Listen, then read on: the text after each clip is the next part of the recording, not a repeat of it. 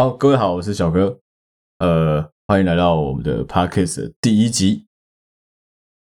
呃，先跟大家说声抱歉，对不起，我们拖到现在才准备要上第一集，那顺序也是等到第四集跟特别篇都上完之后才上第一集哦。啊，是有原因的啦，因为中间有一些技术上的问题，然后当初在试录第一集的时候的环境没有这么好。啊，简单说就是我把麦克风放在一个充满噪音的空间旁边，所以录音的效果一直都很差。那跟大家说声抱歉，因为我发现蛮多人在问说，啊，你怎么会从第二集先上，而且已经上到第四集了？你的第一集呢？你的第一集呢？啊，因为蛮多人在敲碗第一集的哦，那就话不多说，我们就直接来第一集，整个直接重录。啊，因为我们的剪接师很懒，所以没关系，我就直上，应该是不剪。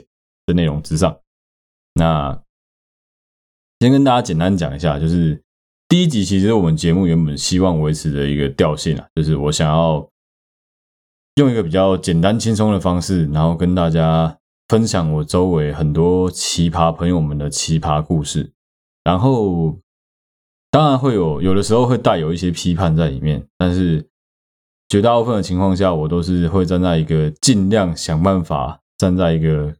第三者中立客观的立场来讲这些事情，那我就直接先说了，所有的这些人名，甚至他的职业、时间点、年龄、他的个资，几乎全部都是被我改造过了，几乎全部都是虚构的，甚至有可能连性别都是反过来的。对，那这是为了避免说之后会有一些争议啊。然后有一些故事，我有去问过当事人能不能说，那。我不管，反正就算当事人说不能说的，我就告诉我就没有跟他说我在录 podcast 啊。如果说你的东西被我拿来当题材啊，你真的听了之后你觉得很不舒服，你希望我下掉，你可以来告诉我。对，那我们就开始第一集吧。我一直都觉得啊，就是人出了社会之后，等你开始有了你的第一份正式的第一份工作之后。你就开始经历了一个很重要的阶段，叫社会化。男生比较快，男生可能从哦，其实我们大概从进到学校里面啊，因为只要跟人相处，除非你是自学，但是你也要读大学。你在自学过程中可能不会有这种感，但你在团体生活中就会很明确有这个感觉，就是呃，有人的地方其实就有江湖，有人的地方就有政治，然后有跟群众相处的地方，你就要开始去学会一些东西，才能够让自己的。生活的更顺利，那这过程啊，我们简单说，我们把它称作社会化，就是你会变得越来越懂得察言观色，越来越懂得人情世故。但换一个方式来说，你也有可能会在这其中迷失了自我。那今天这一集故事的主角啊，就是一个这样子的人啊，因为他实在是太妙了啊，所以说我觉得真的很适合拿来当做我们整个我的故事集的的第一个介绍人。以后也很会很有很多机会一直讲到他，因为他实在是太妙，而且他的事情到现在还在发生，所以就还蛮喜欢他的东西的，所以我会跟大家分享。对，那男主角叫奇奇，奇葩的奇，因为他实在太好笑了，他很特别，他是呃北部人，诶，生活在北部，但他是中部小孩，他是从就是全家举家什么不知道几岁的时候才搬来北部生活的。然后单亲，因为父亲已经过世，然后跟母亲还有好像一个呃，对，应该是姐姐，我印象中是姐姐，跟姐姐一起住，然后姐姐已经有个小孩了。那先简单讲他们家的这家庭背景哦，就是我我就直接这样子讲，虽然我我觉得这样讲不是很好，但是他就是我们台湾社会传统中会被大家当做是没有家教的小孩。呃，没有读大学啊，然后高中也读的乱七八糟的。诶，有读大学，但没毕业，读到一大一大二就辍学，是那种学电等级的学校，花钱就能读的烂学校。然后第大一大二就没有毕业，一头踏进了一个台湾蛮传统的一个船厂，然后又做乱七八糟，就是从助理开始做到现在，已经做了五年了，还是助理，然后到处照了照片，告诉人家说他已经是师傅了，就是这样子的一个背景的小孩。那为什么要提到他呢？因为我们刚刚讲到社会化，其实我一直都觉得啊，我我自出社会之后，我一直都有感觉是，我们其实一般人很容易在工作上会戴上一层面具，那个面具是为了要保护你自己。举个最极端的例子，呃，你在八大行业服务的小姐，她们一定是那些笑都是假笑，那些叫都是假叫。为什么？因为那是一种面具，那是一个他的职业，所以他必须要屏住、屏气凝神的保护自己，就很像军人一样。军人三呃一队的那些一队的士官兵们，他们在站岗的时候，必须要全身，就必须要用尽全身的力气才能够。撑住那两个小时，下来之后基本上是全身快虚脱的状态，然后等到下班的时候才能够好好的去放松。在那过程中，你是必须要一直都很很撑住自己的，你一定要戴上那个面具，你才能够进入那个角色，才能够很 focus 在你的工作之中。啊、这个小子呢，是把这面具用在哪里？这小子是把这个社会化的这面具用在他的感情生活中。他今年才一哎一九九四还九五年的吧？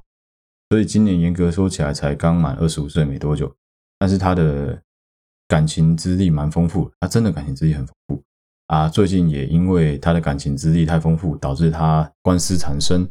那琪琪这家伙啊，他很荒谬。简单说就是，他可以每个每天都换不一样的女朋友，然后还是都应付而来。而且重点是，这些女生彼此之间，甚至有的情况下是这些女生知道自己的存在，但他们也还是甘愿跟跟在琪琪的身边。那干一般人都会觉得说奇怪，妈，到底是怎么办到的？我们接下来就要探讨他是怎么办到的。其实我觉得啦，你身为一个男生啊，这种这一集时间管理大师这一集啊，我比较不会讲时间管理大师的东西，我应该比较像是。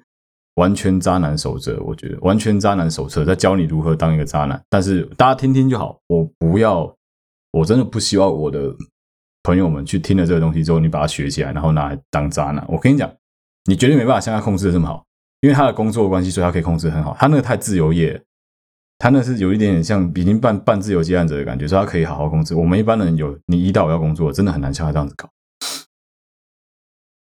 我先简单叙述完他的家庭变，接下来要讲他的心态，他的他是怎么办到这件事情，他怎么戴戴着帮自己戴上面具不被大家发现的？这小子很贱。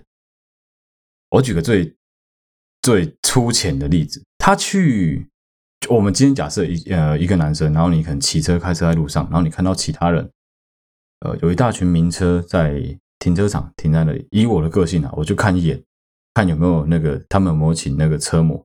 啊，看一下我就走了，我根本不会去在意，我也不会去注意。即使我很喜欢那些车款，我也不会去多看两眼，因为我觉得那不是我的局，那不是我的世界。他不是，他会一定会走过去跟他们拍照啊。拍完照之后，就是他在经过那个停车场的时候，就会开始疯狂拍那些车啊。其实一般来说，那些车主就是为了显摆，他就是要让你拍，你就拍就对了。那拍完之后，他去跟那些车主要求要合照，甚至如果有修哥，他会跟那些车模要合照。合照完之后呢，他就会上传打卡。他会写什么呢？他会写说朋友聚会，然后什么都是某某牌子的车子，就写这样。他不会写说什么，接下来他都不会写。人都会有一种想象，当你看到你的朋友发这种东西的时候，你就会觉得说：哇，车距好屌，他应该是开名车吧？他就是利用这种，你会脑补他的世界很美好的假象来洗脑。来让周围的人以为他很厉害，还有一个就是他会跑去打高尔夫，不是打那种十八洞的打，要打可能一整个早上那种高尔夫，不是，他是跑去做高尔夫球推杆练习场，他是去高尔夫推杆练习场打那种推杆的练习、挥杆练习、发球练习。一般来说，正常人。根本不会去那种地方，原因在哪里？因为那不是我们的世界，那不是我们的阶级的人会去的地方。会去那种地方的都是哪一种人？都是他是可能大老板助理，他是总经理特助，他必须陪大老板打球，但是他没时间练发发球练习，所以他必须去那边练挥杆。或是大老板闲着没事干，就像我们年轻人可能会去大鲁哥打棒球一样的道理。人家是去练手感的，这小子呢，跟那些去那边那些虾妹呢，都是去干嘛的？都是去。那些虾妹是去钓这些凯子的，而、啊、这小子呢去钓那些虾妹的，所以其实我觉得这个有点供需市场，就一个愿打一个愿挨啊。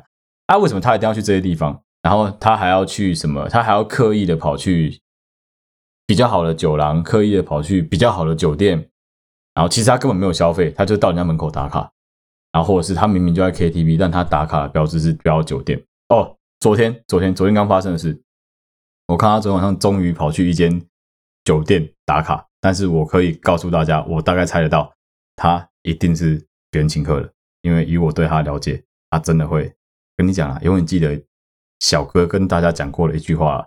掐当掐塞波浪的掐几百啊！真的啦，男生吼，你不要去在那边装大方，请人家去八大啊，除非是厂商招待。但是我跟你讲，他不可能是什么厂商，也不可能是什么招待，不可能啊！你也不要去接受人家请你的这种东西，因为会衰，真的会衰。不要，真的不要啊！这小子没在忌讳这个了，就是因为他没在忌讳这个啊，所以他才会这么衰啊！我讲实话啊。他又老是喜欢跟人家说什么，呃，他说他很信神明，他说他信因果，他信善善有善报恶有恶报啊。我只能说，嗯，等啊，就看啊，还是一定会有问题出现啊。像他现在就他现在很很很很解啊，我觉得想玩也没办法好好玩，真很可怜。好，刚刚讲到高尔夫，高尔夫他去就是为了钓那些妹子，然后酒店的部分啊，很有趣。之前他一直跟我们说。他跑去兼职做酒店经济。First of all，你想当酒店经济，酒店经济不太可能是兼职，因为酒店经济这工作很累，非常的累。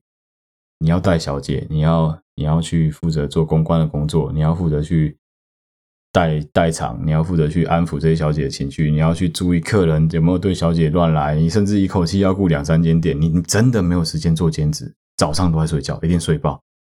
连跟小姐好好，你可能有些人会说什么酒店经济一定跟旗下小姐约会，有真的有，但是其实他连好好跟他的女朋友约会的时间一定都不够。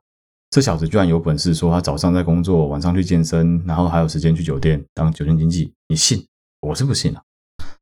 后来我才知道说，原来他在到处告诉人家他酒店经济的原因，是因为他告诉我们他旗下有一个妹，旗下只有一个妹。我想说，是蔡依林的经纪人。还是你是吴克群的经纪人，还是你是林俊杰的经纪人？你家只有一个女生，那你你这样子过得去？难怪你会说你是兼职。在不懂八大世界的人的眼里，听起来一定都很很很好像很合理。可是你只要稍微有去了解过那个世界的生态的话，你就会知道，他讲的东西完全都站不住脚。他东西能骗哪一种人？他东西能骗刚出社会的那些小朋友，但是你要骗我们这些已经稍微有点历练的，我跟你讲，真的很难。所以为什么我今天可以把他的事情就是讲的像讲笑话一样，然后很轻松的这样子一直讲，就是因为我实在是听了太多他的东西，啊我也一直很想戳破他，但是就是后来想想算了，反正是小朋友，不要跟他计较这么多。有时候他讲的这些干话哈，你就听听就好。后来我才知道说他在自称他是酒店经济，他旗下的那个小姐根本不是他旗下的小姐，那个就是他女朋友，他当时的其中一个情人。然后为什么我们会知道这件事呢？是因为。一般来说啦，如果你是酒店经纪的话，你会刻意跟你的旗下小姐保持一个距离。为什么？因为如果你跟他们太好的话，有时候有一些状况是你没办法好好教他们，就很像，的确你带员工，我们常讲在当兵的时候也常讲带人要带心嘛。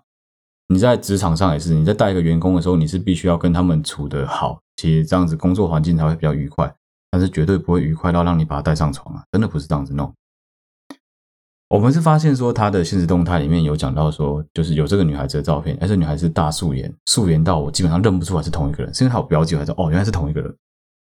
那个女生是，她说她旗下的小姐啊。后来整件事情会比较扛，会有后续的这些很多事情弄出来，也是这个女生跟他发生了口角，发生了争执之后，整件事才爆出来。简单说呢，琪琪做了一件我认为。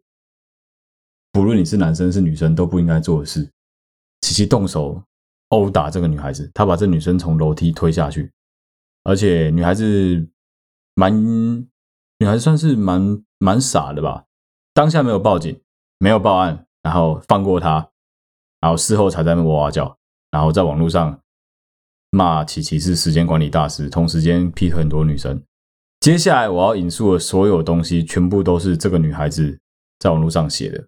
那这女孩子，我们就是后面会称她为柳丁，都是柳丁这个酒店妹在网络上写出来的东西，那也都还查得到。不过我不会附链接，因为没有意义。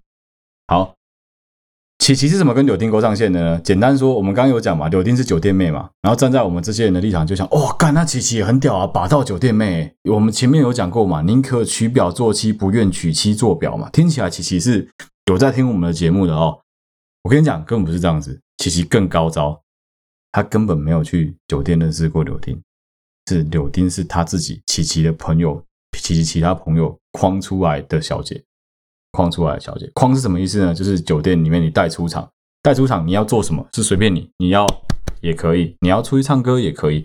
他们就是跑去唱歌，跑去唱歌的时候，等于说是 after party 的时候，琪琪这小子才去了他朋友的那个 KTV 的局的包厢，认识了柳丁这个女孩子。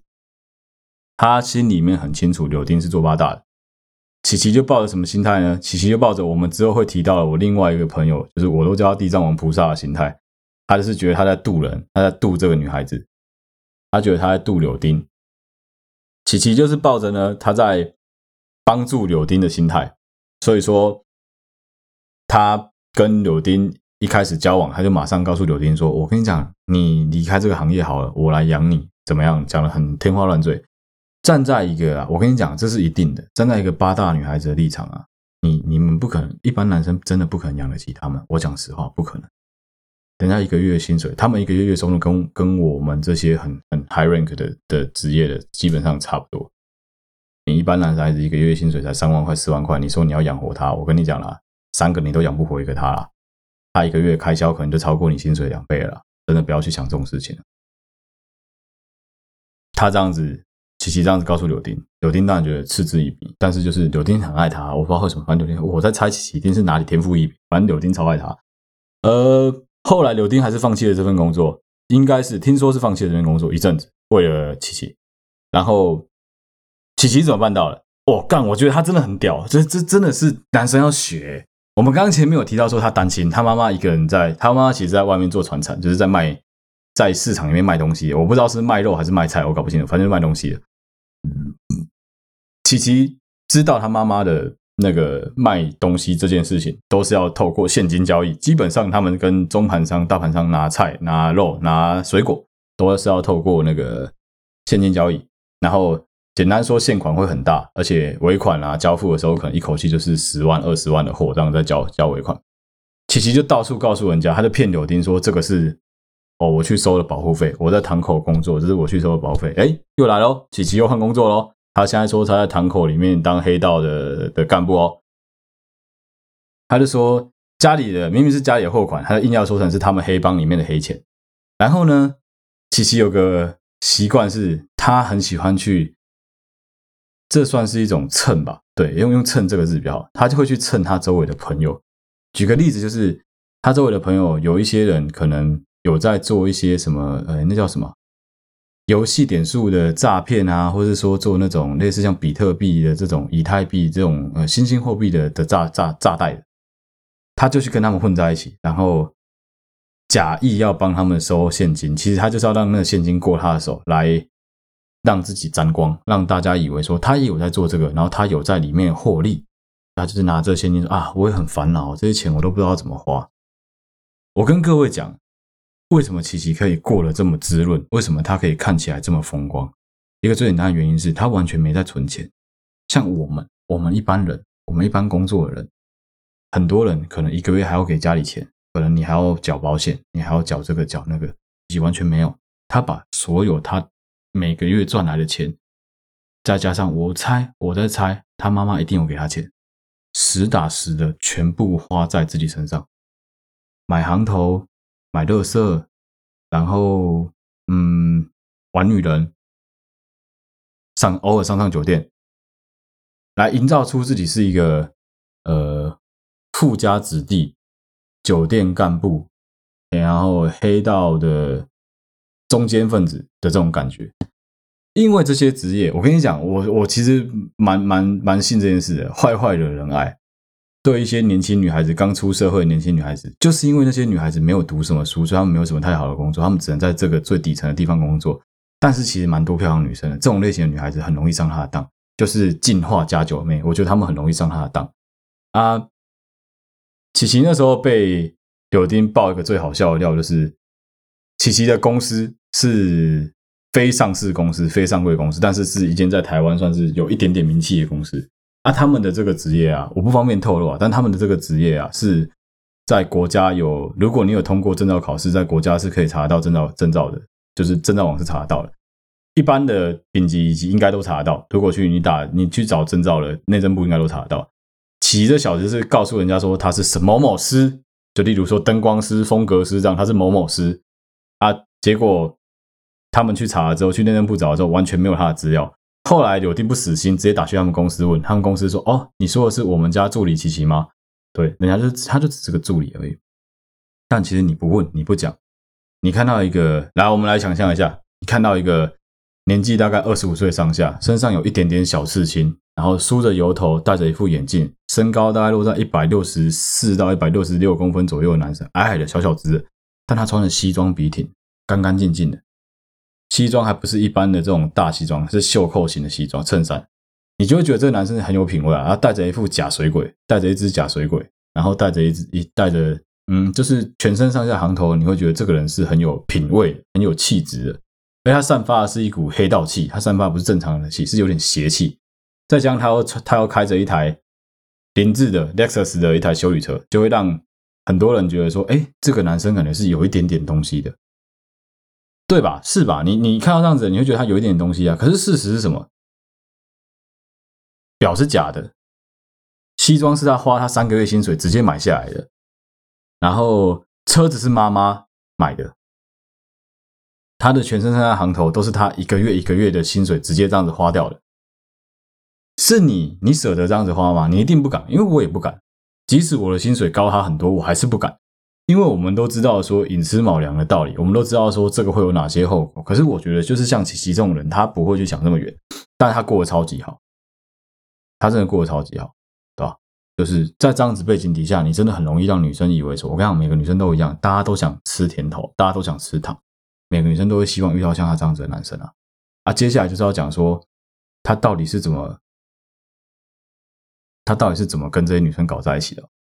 柳丁怎么发现的？简单说是，琪琪这家伙啊，他有个坏习惯。简单说，他跟鳗鱼一样，他就随时都要保持想钻洞。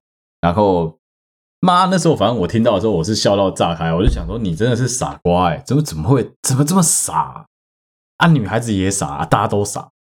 琪琪之前就已经有跟几个女孩子勾搭很很长时间的记录，然后他一直都有一个可以随时想回头都能回头的前女友啊。那个女孩子也很怪，那个女孩就是怪怪的，然后那个女孩就是每次只要琪琪跟其他情人们分手，回头去找他，然后告诉他说：“我一生最爱的就是你。”然后跑到人家妈妈的那个坟墓前面去上香去送花，那个女的就会心软。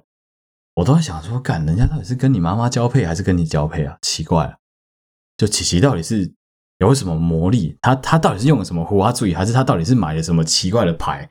是不是应该我们要去跟他了解一下，对吧？他那时候只跟我说，我也不知道，反正就就这样的，就是就是对。我们都知道啊，他就是很会骗，但是他骗的真的很高明啊！这些女孩子很为他痴狂。后来是那个，就是他长期有在联络的那个前女友，发现了柳丁的存在。然后他们两个搭上线，搭上线的结果呢，就是柳丁当然很气愤嘛，因为你以为你是唯一的原配啊，你就会觉得说希望那个小三离开。但是站在那个前女友立场呢，他觉得他自己是正宫，他认为柳丁是小三，所以这时候就来了。这时候重点在哪里？这时候重点在谁身上？这时候重点应该是落在琪琪身上吧？琪琪应该要二选一了吧？我跟你讲，琪琪怎么做好不好？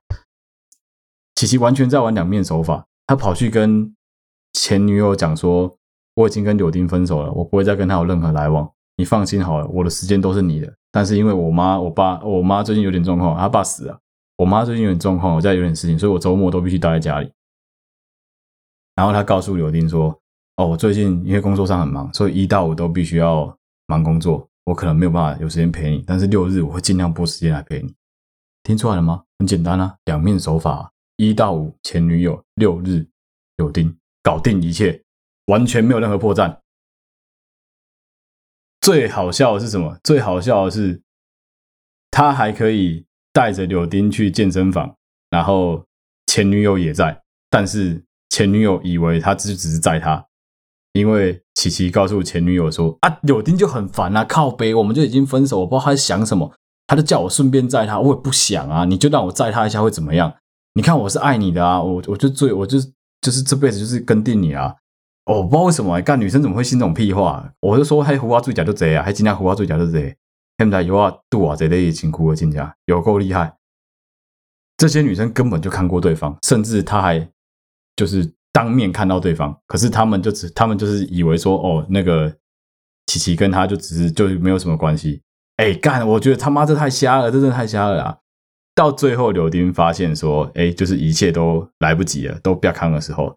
哦，琪琪用了一个很烂的招，就是男生真的不要学，这是烂货，这是烂招。前面的招式，如果你想当个渣男，你都可以学，但是如果学到后面这几招，你真的会变渣男。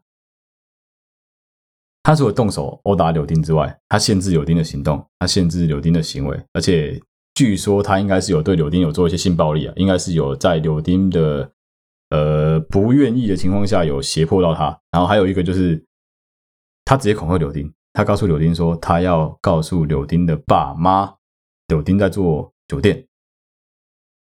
干，这他妈超垃圾哎！就是你，你你自己家很脏，你自己家状况很烂，你家人知道你在做酒店经济，根本不会怎么样。你自己家人知道你劈腿，你强奸女生，你你对女生违反性自主，妨碍自由，根本不会怎样。但是你的另外一半不是这样子啊，人家可能原生家庭有一些问题，或原生家庭根本不知道。我的女儿很坏啊！你去跟人家讲这种事情，就是对你有什么帮助？琪琪的心态是同归于尽的。我那时候有有大概了解一下，他的心态同归于尽。当然，站在站在一个他的学长、他的哥哥们的立场，我们会觉得说：“阿弟姐，那那我干嘛说要闹干呢？”可是小朋友嘛，他们真的听不下去啊。我我自己是觉得，反正给他一点时间吧，法律会。还双方公道，我不觉得他会有什么。说真的，这种事情我不觉得他能能拿他怎么样啊。但是应该早晚会出事啊，这真的早晚会出事啊。啊，也不用来找我们，因为不会有人帮他，是不是这样？对啊。而且哦，他还有一个很瞎的地方，就是他老是喜欢哄自抬身价，这可以学啊，但就是不要学太过火，因为这个纸包不住火，很容易比较扛。他会自抬身价，什么叫自抬身价？就是他是在性跟爱方面自抬身价。举个例子。今天可能我我的前面有一颗爸包，前这个女的叫爸包，这女的叫贡丸，他们都是我的好朋友。但是哎，爸包跟贡丸可能都长得很可爱。假设爸包贡丸都长得很可爱，然后我我是只是他们的朋友而已，甚至搞不好我跟爸包只是点头之交，我跟贡丸只是刚好同社团啊，所以有 Facebook 有 I 有 IG 的那个，搞不好他们都觉得我很恶，搞不好他们觉得我是恶男，但是我就每次都在他们底下留言啊。但是有些女生，像我前我现任女朋友就是这种人，她就是。他就算觉得你是恶男，他还是会回你；他就算觉得你很讨厌，他还是会回你。因为这就是这个他们这个世代 IG 的社交方式。但站在一个你是他另外一半，你是琪琪另外一半的立场，你看到他在跟贡丸，他在跟这个这个爸包在聊天的时候，你就会眼红，你一定吃醋啊！你想你为什么跟他们这么好？其实人家根本没跟他很好，他就跟你讲说：“哦，没有啦。”琪琪就会说：“哦，没有啦。”哦，他说：“我跟你讲，其实我以前跟他们上过床。”傻小干，到底在讲什么？什么叫你以前跟他们上过床？干你，你不要把他很厉害，就是他会把意淫当真，然后哎，他讲的跟真的一样，然后他所有的女朋友都相信。为什么会相信？你知道吗？因为这种事不会有人想查证，这就最有趣的地方，根本不会有人想查证这种事情。我我今天告诉你说，其实我跟那个谁有过节，然后我把他，我曾经把他肋骨打断过三根，所以他现在都不跟我讲话。事实搞不好是你的，你的那个另外一半，他曾经肋骨被另被对方打断过三根，所以人家根本不屑理他。话是随便人家讲的，一旦你到了另外一个时空环境去之后，本来东西就是随便你讲。我觉得他在这一点上面真的很厉害，帮自己化妆，然后武装自己，让自己戴上面具之后看起来很强，这一点很厉害。我们可以学他的这个部分，但是我真的奉劝各位，不要去思考怎么当一个时间管理大师，因为。我们没有那个本事，我们没有那个本钱，而且你真的没有那个能力，能够去同时 handle 这么多个女生。被抓到了，对你也一点好处都没有；传出去了，对你也没有什么帮助。